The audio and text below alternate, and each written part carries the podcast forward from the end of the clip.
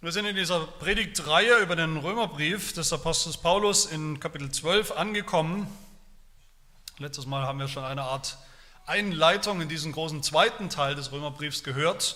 Und heute hören wir nochmal auf Vers 1 und auf Vers 2 aus Römer 12.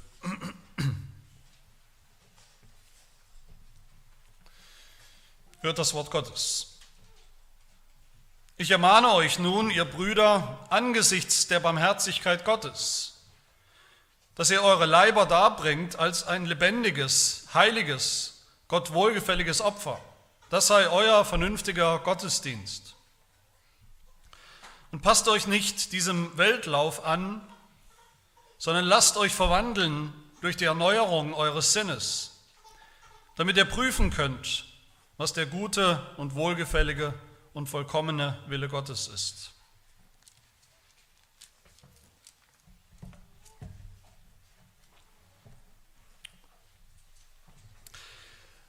Wir haben, wie gesagt, letzte Woche, letztes Mal schon gehört, wie Paulus hier in diesem ersten Vers von Kapitel 12 den ganzen ersten Teil des Briefes, Kapitel 1 bis Kapitel 11, zusammenfasst, nochmal unter dieser Überschrift Gottes Barmherzigkeit, Gottes Barmherzigkeit in Jesus Christus. Und wie er das verbindet dann mit dem zweiten Teil, der jetzt kommt, der jetzt anfängt im Römerbrief, dem zweiten und letzten Teil, nämlich unserem Gottesdienst, dem Gottesdienst unseres ganzen Lebens, wie wir Gott dienen. Also wie Paulus das Evangelium, man könnte auch sagen, weitestens in die Rechtfertigung verbindet mit dem zweiten Teil der Heiligung unserem christlichen Leben. Und der große Unterschied ist, den wir nicht vergessen dürfen, den wir natürlich merken, die zwei Teile haben einen unterschiedlichen Ton und Charakter, aber vielleicht der entscheidende Unterschied ist, Gott hat schon getan im ersten Teil in Jesus Christus. Gott hat getan, Gott hat gehandelt, ein für alle Mal in Jesus Christus. Unser Heil, was Paulus beschrieben hat, ist schon komplett, ist schon vollkommen in Jesus Christus. Da gibt es nichts hinzuzufügen. Ganz im Gegenteil, wenn wir jetzt kommen in diesem zweiten Teil, in unserem christlichen Leben, in der Heiligung, wenn wir jetzt kommen und wollen im ersten Teil, wollen dem Heil noch was hinzufügen, weil vielleicht noch etwas fehlt, um das ganz sicher und ganz fest zu machen, dann schwimmt alles davon, was wir so mühsam in vielen Monaten gehört und erarbeitet haben im Römerbrief mit dem Apostel Paulus. Dann verlieren wir alles, das ganze Evangelium. Die Heiligung, alles was jetzt kommt, das ist nicht jetzt unser Beitrag, unser kleiner Beitrag zum Heil. Ja, das ist unsere, nichts mehr als, auch nichts weniger, als unsere freudige und dankbare Reaktion auf Gottes Barmherzigkeit, auf Gottes Gnade. Das ist die Frucht, die Dankbarkeit. Und diese Heiligung, mit der wir uns beschäftigen, die ist eben anders, die ist eben nicht schon getan. Die ist nicht schon ein für alle Mal da und immer gleich und immer von Anfang an 100 Prozent. Die ist nicht plötzlich da, wenn wir gläubig werden oder vielleicht später, wenn man 10, 20 Jahre gläubig ist, dann hat man irgendein Erlebnis und dann ist man plötzlich durch und durch geheiligt. Alles, was hier kommt ab Kapitel 12, das ganze christliche Leben, die ganze Heiligung bis in die Verben hinein, die der Apostel Paulus gebraucht, das ist ein Prozess, ein dauerhafter Prozess, da ist Aktivität, das ist ein Work in Progress. Eine Entwicklung, manchmal scheinbar unendlich langsam und zäh, aber eine Entwicklung. Diese Heiligung ist ein Fortschritt, fortschreitend, ist mehr und mehr. Und dieser Vers 2, der ist noch Teil von dieser Überschrift über den großen letzten Teil des Briefs bis zum Schluss, angesichts der Barmherzigkeit Gottes, die wir sehen in Jesus Christus, sollen wir uns hingeben, sollen wir unser Leben hingeben. Jesus Christus, erster Teil, hat sein Leben hingegeben, damit wir jetzt unser Leben hingeben, jeden Tag neu, jedes Jahr neu. Angesichts des Opfers, das Gott in seinem Sohn gebracht hat, was unendlich größer ist, sollen wir jetzt unser Leben opfern. Jesus Christus hat uns erkauft, deshalb gehören wir ihm, erster Teil, und deshalb gehorchen wir ihm, zweiter Teil. Jesus Christus hat das Gesetz erfüllt alle Gerechtigkeit erfüllt, deshalb leben wir jetzt auch mehr und mehr gehorsam und gerecht. Jesus Christus ist der Herr unseres Heils, unserer Erlösung, erster Teil, er ist auch der Herr unseres Lebens, zweiter Teil. Jesus Christus hat uns erlöst vom Fluch des Gesetzes, erster Teil, und er erlöst uns auch mehr und mehr von der Gegenwart, von der Kraft, von, von sündhaften Mustern in unserem Leben, in der Heiligen. Und das, das alles ist die große Klammer, die diese zwei Teile, die den ganzen Brief, die das christliche Leben zusammenhält. Untrennbar. Gerade weil das Evangelium, weil unser Heil in Jesus Christus schon komplett und 100% und vollkommen ist, wie wir es gehört haben. Genau deshalb, das ist der einzige Grund. Deshalb ist es okay, deshalb ist es völlig in Ordnung, dass wir noch nicht vollkommen sind in unserem christlichen Leben. Dass wir oft noch so, so, rum, so stümperhaft rumstolpern im christlichen Leben, im Gehorsam, in der Heiligung. Noch unvollkommen sind im Gehorsam, unvollkommen die zehn Gebote umsetzen. Weil, wie Paulus gesagt hat im ersten Teil, wir jetzt schon voll und ganz Gottes Kinder sind in Jesus Christus. Deshalb geht Gott auch mit uns um wie mit Kindern, mit seinen Kindern. Mit aller Geduld, in seiner Erziehung, in seinem Veränderungsprozess mit uns. Das dauert. Gott erwartet keinen perfekten Gehorsam an Tag 1, unseres christlichen Lebens oder an Tag 100 oder an, nicht mal an Tag 3000. Er erwartet nur einen geringen Anfang. Die kleinen Bibelschritte, die eben ganz normal, das Normalste auf der Welt sind für jeden Gläubigen. Um die geht es hier. Wie es auch die erste Frage in unserem Heidelberger Katechismus auch so schön zusammenhält, und verbindet diese zwei Teile des christlichen Lebens. Was ist dein einziger Trost im Leben und im Sterben? Und die Antwort, dass ich mit Leib und Seele im Leben und im Sterben nicht mir, sondern meinem treuen Heiland Jesus Christus gehöre. Das tue ich schon.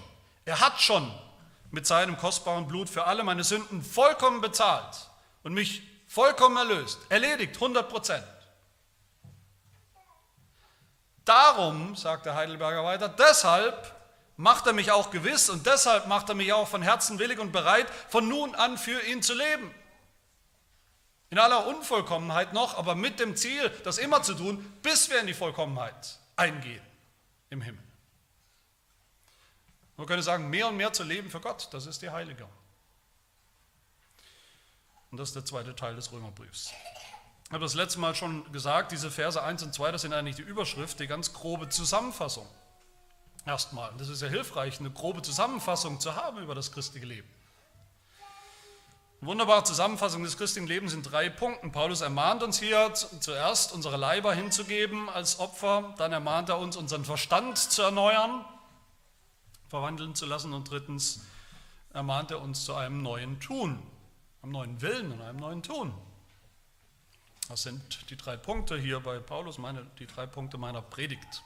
Der Leib, den wir opfern, der Verstand und unser Wille und das Tun.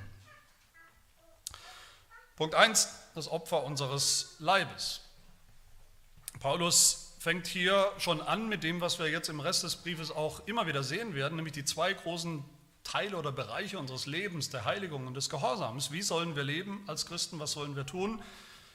Diese Frage oder die Antwort darauf, all diese Imperative haben eigentlich zwei Adressen. Und immer wieder zwei Adressen. Und da geht es immer wieder hin und her im Römerbrief. Die erste Adresse ist, wie wir leben sollen vor Gott. Das sind hier die Verse 1 und 2. dann aber ab Vers 3 geht es schon los, wie sollen wir leben vor unserem Nächsten, vor unseren Mitmenschen. Gott und unser Nächster.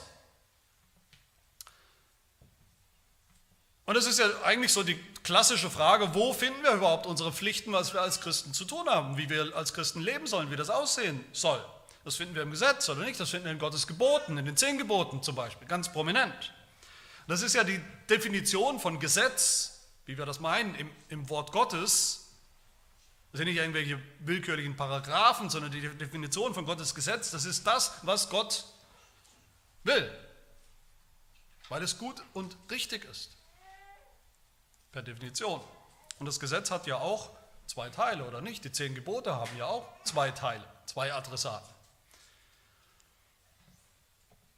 Und was sagt Jesus? Was sagt Jesus Christus, was wir tun sollen? Matthäus 22, du sollst den Herrn, deinen Gott, lieben, mit deinem ganzen Herzen, mit deiner ganzen Seele, mit deinem ganzen Denken. Das ist das erste und größte Gebot. Und das zweite ist ihm vergleichbar, du sollst deinen Nächsten lieben wie dich selbst. An diesen zwei Geboten hängt das ganze Gebot, das ganze Gesetz. Und was sagt der Heidelberger? Frage 93, wie werden die zehn Gebote eingeteilt? Die Antwort in zwei Tafeln. Die erste Tafel lehrt uns in vier Geboten, wie wir uns Gott gegenüber verhalten sollen. Die zweite in sechs Geboten, was wir unserem Nächsten schuldig sind. Auch da, Gott und unser Nächster. Und dass, dass Paulus hier jetzt gerade im zweiten Teil des Römerbriefs, dass er tatsächlich immer wieder Gottes Gebote, das heißt die zehn Gebote im Blick hat, im Großen und Ganzen, dass sie immer wieder anwendet, auch manchmal zitiert, zitieren wird, das sehen wir zum Beispiel, nur als ein Beispiel, in Kapitel 13, wo Paulus sagt, Vers 8 und 10, Seid niemandem etwas schuldig, außer dass ihr einander liebt.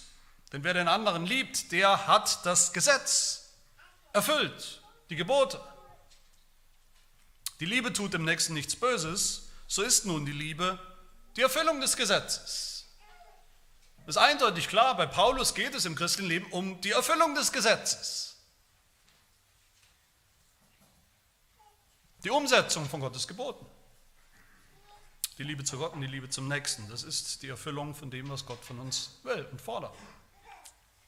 Um es mal anders zu sagen, Heiligung oder das christliche Leben, das ist nicht in allererster Linie eine geistliche Nabelschau, wie viele Christen darüber denken oder es auch praktizieren, das geistige Leben.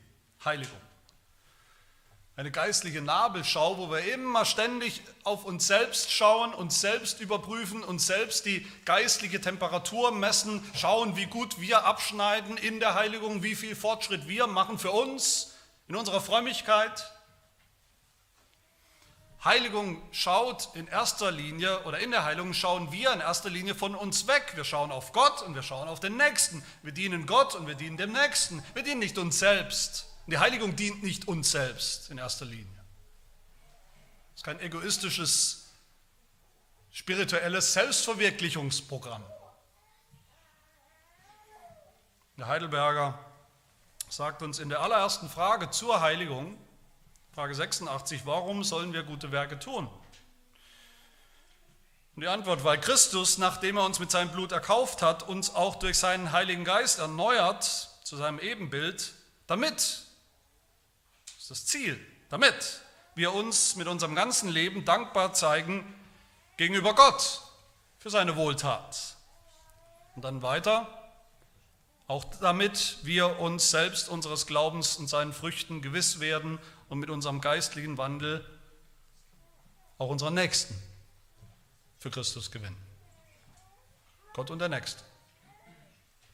Diesen Blick wollen wir behalten bei all den Imperativen, bei all den Details über das christliche Leben, das wir hier hören werden beim Apostel Paulus, bei allem, was praktisch ist, bei den ganzen Bäumen, wollen wir den Wald nicht aus dem Blick verlieren. Heiligung dient Gott, wir dienen Gott in der Heiligung und unserem Nächsten. Und Paulus sagt, wie gesagt, er fängt an, das christliche Leben ist zuerst ein Opfer, das Opfer des Leibes, das Opfer unseres Körpers mit moderner deutscher, deutscher Sprache dass ihr eure Leiber darbringt als ein lebendiges, heiliges, Gott wohlgefälliges Opfer. Ich habe letztes Mal schon erwähnt, dass Paulus hier natürlich das ganze Leben meint. Er meint den ganzen, den ganzen Menschen, die ganze Person, er meint den ganzen Sebastian, er meint den ganzen Viktor, er meint uns alle ganz. Natürlich.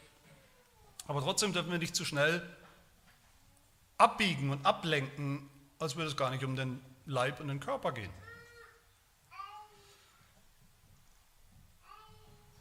Ich denke, der, der mittelalterliche Theologe Thomas von Aquin, der hat recht, dass Paulus hier absichtlich den ganzen Menschen anspricht unter, unter diesen zwei Aspekten, den Leib, den Körper in Vers 1 und der Verstand in Vers 2. Das ist eigentlich offensichtlich. Die Heiligung findet statt in beiden Bereichen. Die machen uns aus als Einheit. Und Thomas von Aquin sagt weiter, ich zitiere ihn, der Apostel Paulus lehrt hier, wie man sich Gott gegenüber verhalten muss im Blick auf den Körper und auf die Seele oder den Verstand. Und unser Leib ist eben oder soll eben sein ein Opfer Für Christen ist das so. Unser Leib ist etwas, das wir haben, das wir hingeben können, das nicht mal uns selbst gehört, das wir da hingeben als Opfer an Gott. Jesus Christus hat das getan, als unser Vorbild. Apostel Paulus schreibt in Epheser 5, werdet Gottes Nachahmer als geliebte Kinder und wandelt in der Liebe, gleich wie auch Christus uns geliebt und sich selbst seinen Körper für uns gegeben hat, als Darbringung und Schlachtopfer zu einem lieblichen Geruch für Gott, seinen Körper. Wir sollen ihn nachahmen, sagt Paulus darin. Das heißt nicht, wir geben unseren Körper als wirkliches Opfer zur Erlösung, zu unserem Heil. Das hat Jesus Christus getan. Das haben wir gehört. Aber das ist trotzdem sehr real, oft sehr real, den Körper hinzugeben als Opfer, als Christen. Manche Christen geben ihren Leib hin, tatsächlich, werden getötet, einfach weil sie Christen sind und sich bekennen zu Jesus Christus. Das ist nicht abstrakt. Und zwar damals wie heute immer noch.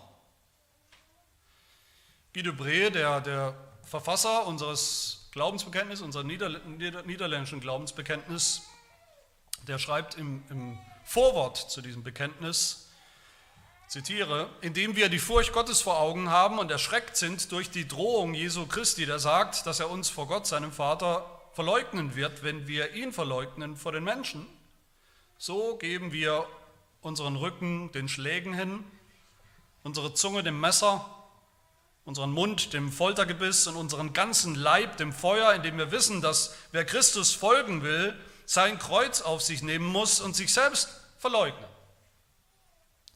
Und auch für Guy Debré war das keine blanke Theorie, der hat das erlebt. Der ist gestorben, der wurde getötet und viele mit ihm.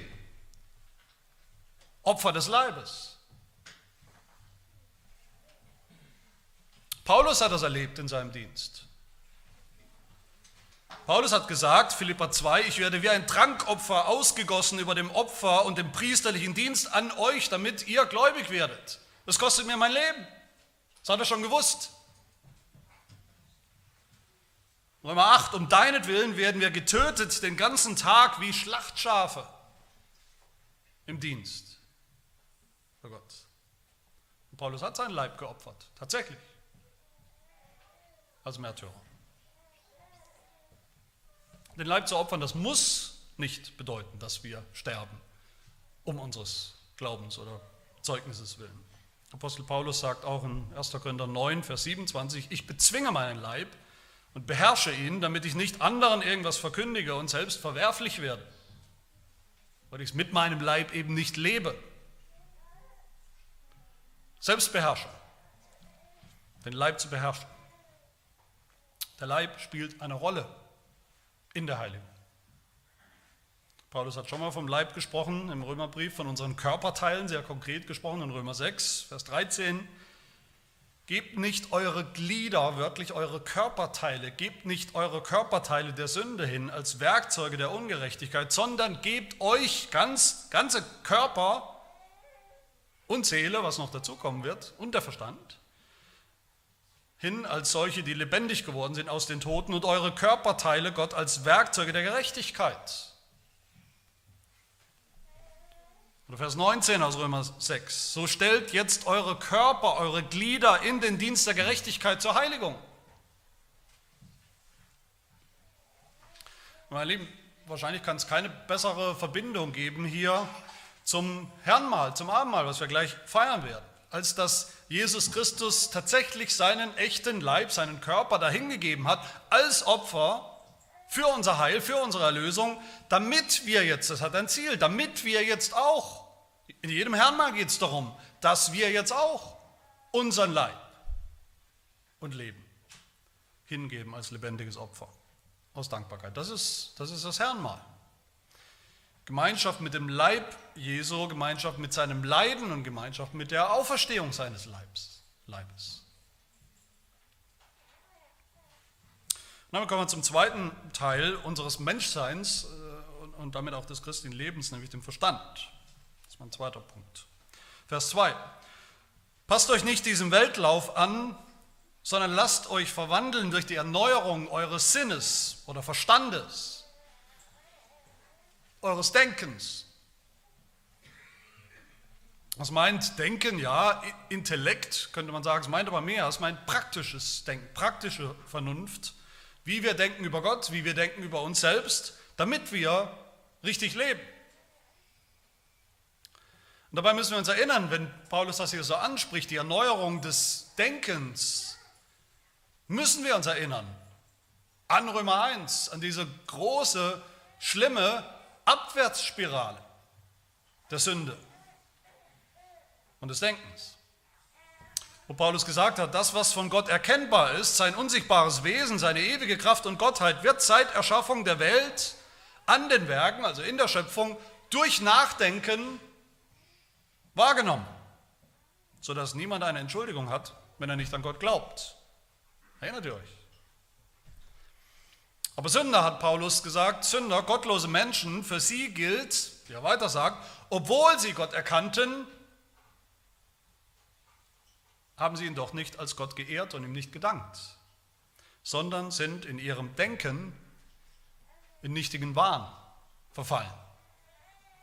Und ihr unverständiges Herz wurde verfinstert. Da sie sich für weise hielten, sind sie in Wirklichkeit zu Narren geworden, ohne Verstand. Und dann sagt interessanterweise auch, wenn wir uns erinnern, sagt Paulus auch, wo der Verstand ebenso verfinstert ist, da folgt auch der Leib. Darum hat sie Gott auch dahingegeben in die Begierden ihrer Herzen zur Unreinheit, sodass sie ihre eigenen Leiber untereinander entehren, weil sie die Wahrheit Gottes mit der Lüge vertauscht haben in ihrem Denken. Und gleich wie sie Gott nicht der Anerkennung würdigten, hat Gott sie auch dahingegeben in unwürdige Gesinnung, in einen perversen Verstand, der nicht mehr richtig ist. Ganz ähnlich negativ sagt es Paulus im, in Epheser 4, wo er Christen uns ermahnt, dass wir jetzt nicht mehr wandeln sollen, wie die Heiden wandeln. In der Nichtigkeit ihres Sinnes, deren Verstand verfinstert ist und die entfremdet sind dem Leben Gottes wegen der Unwissenheit, die in ihnen ist. So denkt der Ungläubige, so denkt die Welt. Das sind die Denkmuster der Welt. Und jetzt gibt es zwei Möglichkeiten, sagt der Apostel Paulus zu uns in Vers 2. Zwei Möglichkeiten und nur zwei Möglichkeiten. Entweder Anpassung oder Erneuerung, Verwandlung, Revolution im Denken. Entweder wir passen uns an dem Lauf der Welt, dem, den Denkmustern der Welt, ohne Gott, oder wir lassen uns verwandeln, wir lassen uns umgestalten, erneuern in unserem Denken. Und dazwischen gibt es nichts. Es gibt keine neutrale Grauzone in der Mitte. Und das erste, eben die Anpassung an die Denkmuster dieser Welt, das ist natürlich völlig undenkbar für den Apostel Paulus, völlig undenkbar für jeden Christen, nicht nach dem, was wir elf Kapitel lang gehört haben über Christus, über Gott. Aber es ist eben spannend oder eigentlich eher tragisch, dass, dass ich immer wieder den Eindruck habe, viele Christen haben das heute vergessen, haben das heute vergessen, dass die Heiligung eben auch eine Heiligung des Denkens ist, eine Heiligung des Verstandes ist. Erneuerung des Sinnes, das meint, dass wir unser Denken, dass wir unser, unser Urteil in Einklang bringen müssen mit dem neuen Leben, der neuen Realität in Jesus Christus. Seit Christus, seitdem wir glauben, weil wir glauben. Wir müssen unser Denken neu programmieren, mit neuen Fakten und neuen Informationen füllen, die jetzt gelten, die wir wissen und verstehen, im Einklang mit dem Evangelium. Das beginnt schon mit der Wiedergeburt, die Wiedergeburt, die auch, die der Heilige Geist tut in einem Menschen, damit er gläubig wird, die Wiedergeburt, die auch beginnt mit dem Denken. Das ist keine Gefühlsduselei.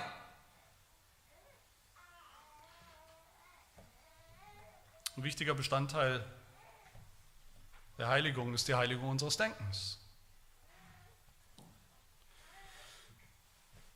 Übrigens viele Imperative, die jetzt kommen, auch beim Apostel Paulus und die wir auch schon gehört haben, viele, viele Imperative, Befehle, Aufforderungen an Christen im christlichen Leben sind auch Imperative des Denkens. Denkt nicht mehr so, sondern denkt jetzt so. Niemals ist das christliche Leben denkfaul oder im Widerspruch zum Denken oder funktioniert auch, wenn man, wenn man das Denken einfach abschaltet das blindes Gefühl als blinder Glaube. Auch diese Umkehr des Denkens, auch das beschreibt Paulus in Epheser 4, wo er sagt, ihr aber habt Christus nicht so kennengelernt, ihr habt ihn ganz anders kennengelernt, nicht wie die Welt, in ihrem Denken. Wenn ihr wirklich auf ihn gehört habt und in ihm gelehrt worden seid, wie es auch Wahrheit ist in Jesus, dass ihr, was den früheren Wandel betrifft, den alten Menschen abgelegt habt der sich wegen der betrügerischen Begierden verderbte, dagegen jetzt erneuert werdet im Geist eurer Gesinnung, eures Verstandes und den neuen Menschen angezogen habt. Dieser neue Mensch, von dem Paulus spricht, das ist ein denkender Mensch. Im Denken haben wir Jesus Christus angezogen und müssen immer, immer wieder neu anziehen. Diese neue Identität in neuen Denkmustern müssen wir sie praktizieren. Noch bevor wir irgendetwas tun im Gehorsam, beziehungsweise das Denken ist auch schon ein Tun. Das müssen wir immer wieder tun. Diese Neuprogrammierung, das christliche Denken, das Denken gemäß dem Evangelium, entlang dem Evangelium, den Wahrheiten des Evangeliums, das passiert nicht über Nacht, das passiert nicht plötzlich. Das ist ein Kampf und das bleibt ein Kampf. Müssen wir einüben und immer wieder neu uns justieren. Wir erinnern uns vielleicht, hoffe ich, an Römer 7, den Kampf des christlichen Lebens, den wir alle kämpfen, den wir alle kennen. Wir erinnern uns vielleicht auch, das ist auch ein Kampf des Denkens, den Paulus da beschreibt in Römer 7. Ich sehe aber, sagt er, ein anderes Gesetz in meinen Gliedern, das gegen das Gesetz meiner Gesinnung, meines Verstandes streitet und mich gefangen nimmt oder das Gesetz der Sünde, das noch in meinen Gliedern steckt. Oder Vers 25, so diene ich nun selbst jetzt mit der Gesinnung, dem Denken und dem Verstand, dem Gesetz Gottes, mit dem Fleisch, aber noch dem Gesetz der Sünde. Und das, das ist das, was wir doch alle kennen als Christen, oder nicht? Selbst wenn unser Denken, selbst wenn es Klick gemacht hat, wenn wir manche Dinge verstanden haben in unserem Denken und wir denken langsam konform oder immer konformer mit dem Evangelium, mit Gottes Geboten, ist es unser Fleisch noch lange nicht. Wir sind immer noch schwach. Denken und Leben, das klafft eben oft weit auseinander. Und das dauert auch an, das wird unser ganzes Leben andauern. Das wird uns immer beschäftigen, dieser Prozess, dass unser Denken erneuert wird, unser Sinn, Verstand erneuert wird. Aber meine Lieben, ich sage es nochmal, das ist okay. Das ist völlig okay. Das ist so, das muss so sein. Nur der Prozess muss eben anfangen. Schon jetzt fangen wir an, wenn auch mit kleinen Schritten zu leben, mehr und mehr als Menschen mit Kopf und Verstand, in Gottes neuer Welt, wie sie jetzt ist. Im Licht, wie Paulus sagt in Epheser 4, als Menschen, die nicht mehr den Kopf in, in, in den Sand stecken, in den Sand dieser Welt, der Unwahrheiten dieser Welt. Lass uns denken, christlich denken. Denken im Einklang mit dem Evangelium, mit, dem, mit einem erneuerten Verstand, wie Paulus sagt in Römer 6, Vers 11. Also auch ihr haltet euch selbst dafür, wörtlich heißt es, zählt darauf, denkt so, denkt so, dass ihr schon für die Sünde tot seid, aber auch schon für Gott lebt in Jesus Christus. Denkt so. Das ist nicht positives Denken. wenn man sich lange genug einredet, dann wird es schon stimmen, dann wird es schon so werden. Das ist ganz einfach dem Nachdenken, was ja jetzt tatsächlich schon ist in Jesus Christus, im Evangelium. Wir hinken nur hinterher und müssen aufholen im Denken.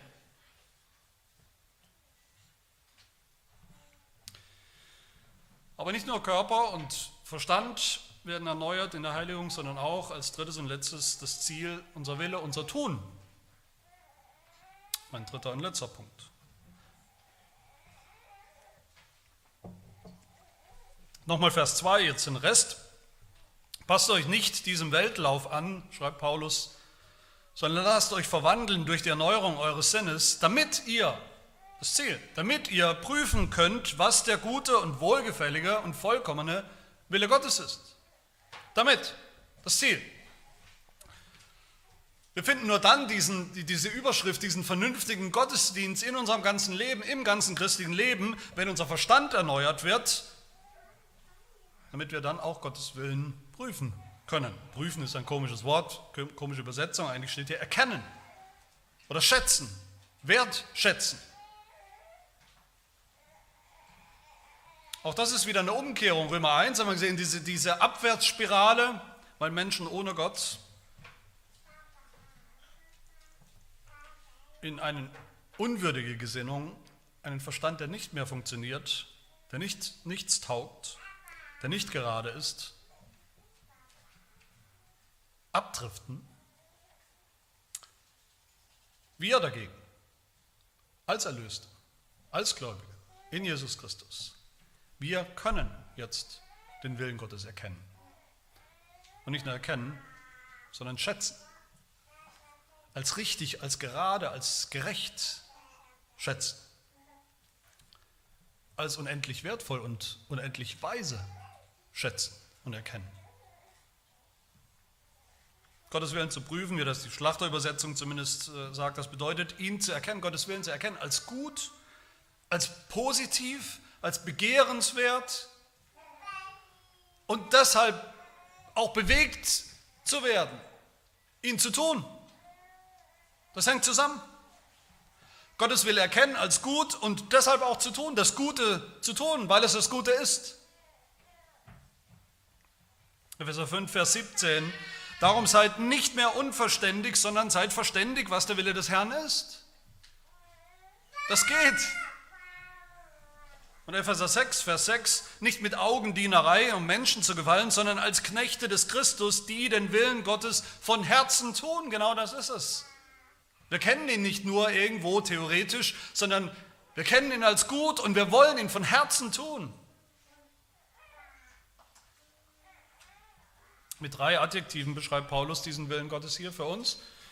Der gute Wille Gottes, der, voll, der wohlgefällige und der vollkommene Wille Gottes. So wie er, wenn wir uns erinnern, ist nur ein Vers zurück, in Vers 1, auch mit drei Adjektiven beschrieben hat, wie unser Leben, unser christliches Leben, unser Gottesdienst aussehen soll. Ein lebendiges und heiliges und Gott wohlgefälliges Opfer. Das sollen wir sein, so sollen wir leben.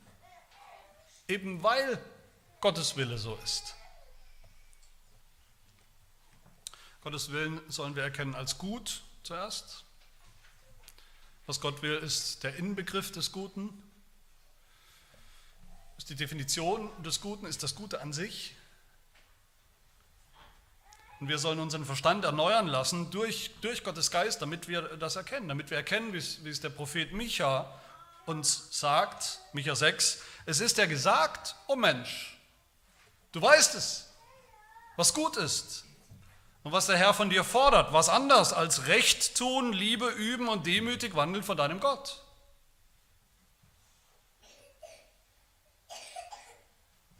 Wir sollen Gottes Willen erkennen, zweitens als wohlgefällig, sagt Paulus. Das, kann nur der, der erneuerte Verstand, der wiedergeborene Verstand der sich nicht mehr der Welt, den Maßstäben, den Schemata der Welt anpasst, nur der kommt überhaupt jemals dahin, dass er mit dem Psalmisten sagen kann, im Psalm 19, die Befehle des Herrn sind richtig, einfach richtig, sie erfreuen das Herz. Die Gebote des Herrn sind lauter, erleuchten die Augen.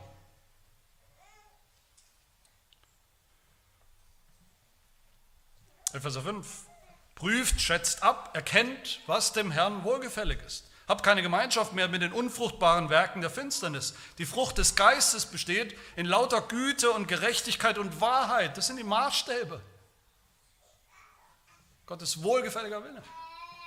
Und wie Paulus nochmal in Kapitel 14 sagen wird, das Reich Gottes ist nicht Essen und Trinken, sondern Gerechtigkeit, Friede und Freude im Heiligen Geist. Wer darin Christus dient, der ist Gott wohlgefällig und auch von den Menschen geschätzt. Gott und, und unser Nächster. Und drittens, wir sollen Gottes Willen erkennen als vollkommen, schreibt Paulus. Das heißt nicht, ob er vollkommen ist. Wir sind nicht die Richter darüber, ob Gottes Willen vollkommen ist. Wir sollen erkennen, dass er es ist, dass es sowieso ist, vollkommen. Nochmal Thomas von Aquin, der sagt, wir erkennen, dass Gottes Willen vollkommen ist, wenn wir erkennen, dass er uns ans Ziel bringt. Dass er der Weg und das Ziel ist. Wenn wir im Einklang damit leben, wenn wir genau so sein wollen, weil wir das Ziel erreichen wollen, weil wir Vollkommenheit erreichen wollen. Nicht in diesem Leben, aber das christliche Leben, das wissen wir hoffentlich alle, ist ja nicht nur für dieses Leben, sondern weit darüber hinaus. Es ist für das Ziel, es ist für die Vollkommenheit, es ist für die Ewigkeit, es ist für die Herrlichkeit. Wie Jesus Christus sagt in der Bergpredigt, darum sollt ihr vollkommen sein, gleich wie euer Vater im Himmel vollkommen ist. Das ist das Ziel. Was ist der Wille Gottes? Christen zerbrechen sich auf den Kopf darüber, was ist eigentlich Gottes Wille, als wüssten wir es gar nicht. Als müssten wir das in komplizierten Prozeduren irgendwie herausfinden. Aber im weitesten, im breitesten Sinn, im globalsten Sinn ist Gottes Wille einfach sein Wesen, seine Heiligkeit.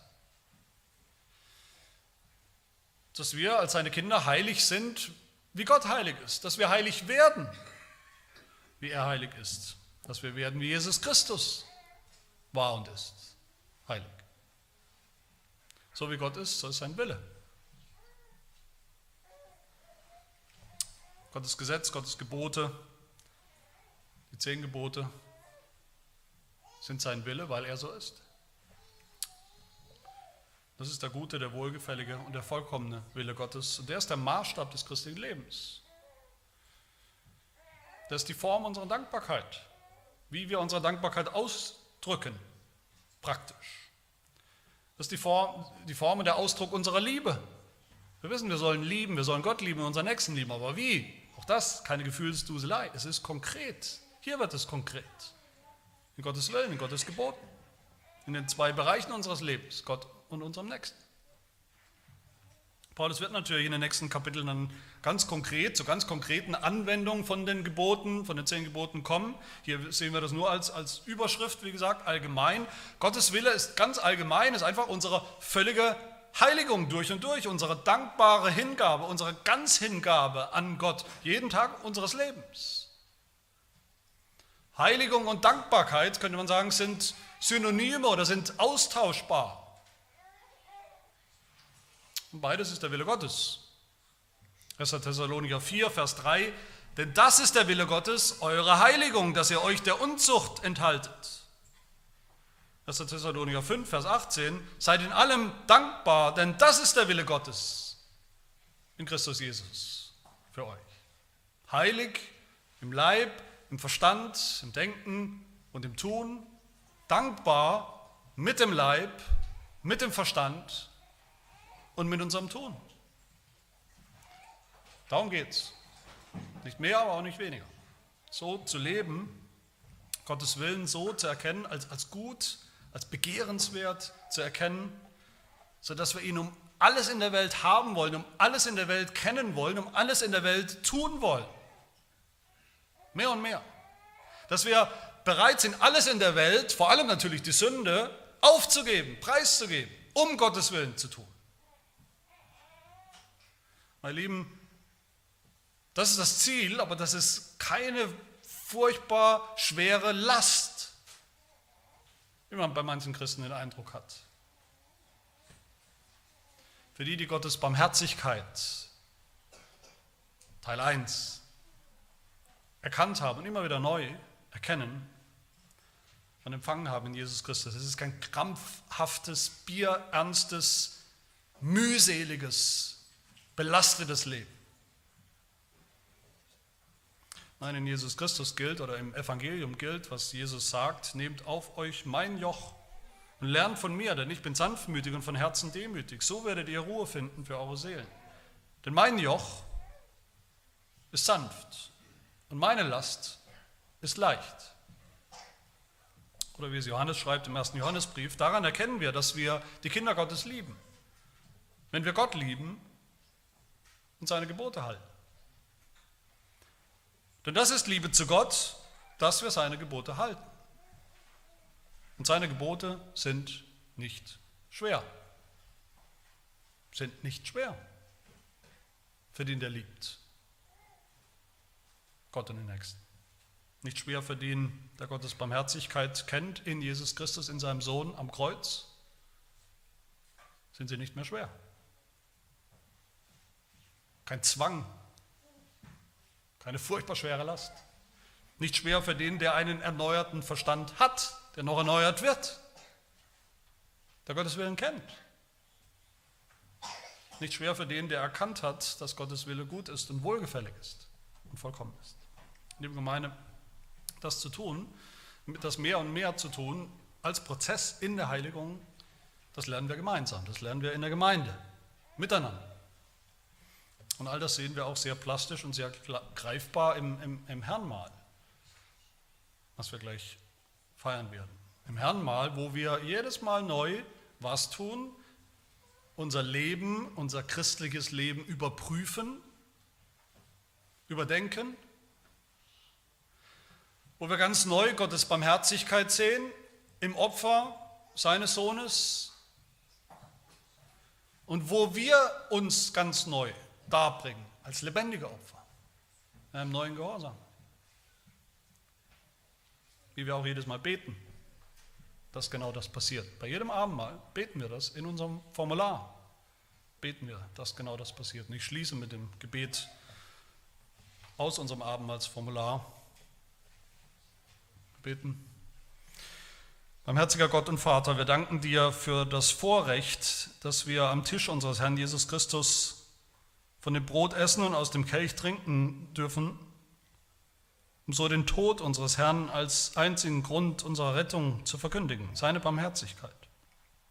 Bitte schenke, dass wir dann auch gestärkt in unserem Glauben durch das Feiern des Herrnmahls auch Früchte der Dankbarkeit bringen und unsere Leiber und Leben dir hingeben als einen lebendigen Gottesdienst zur Ehre und zum Lob deines heiligen Namens. Amen.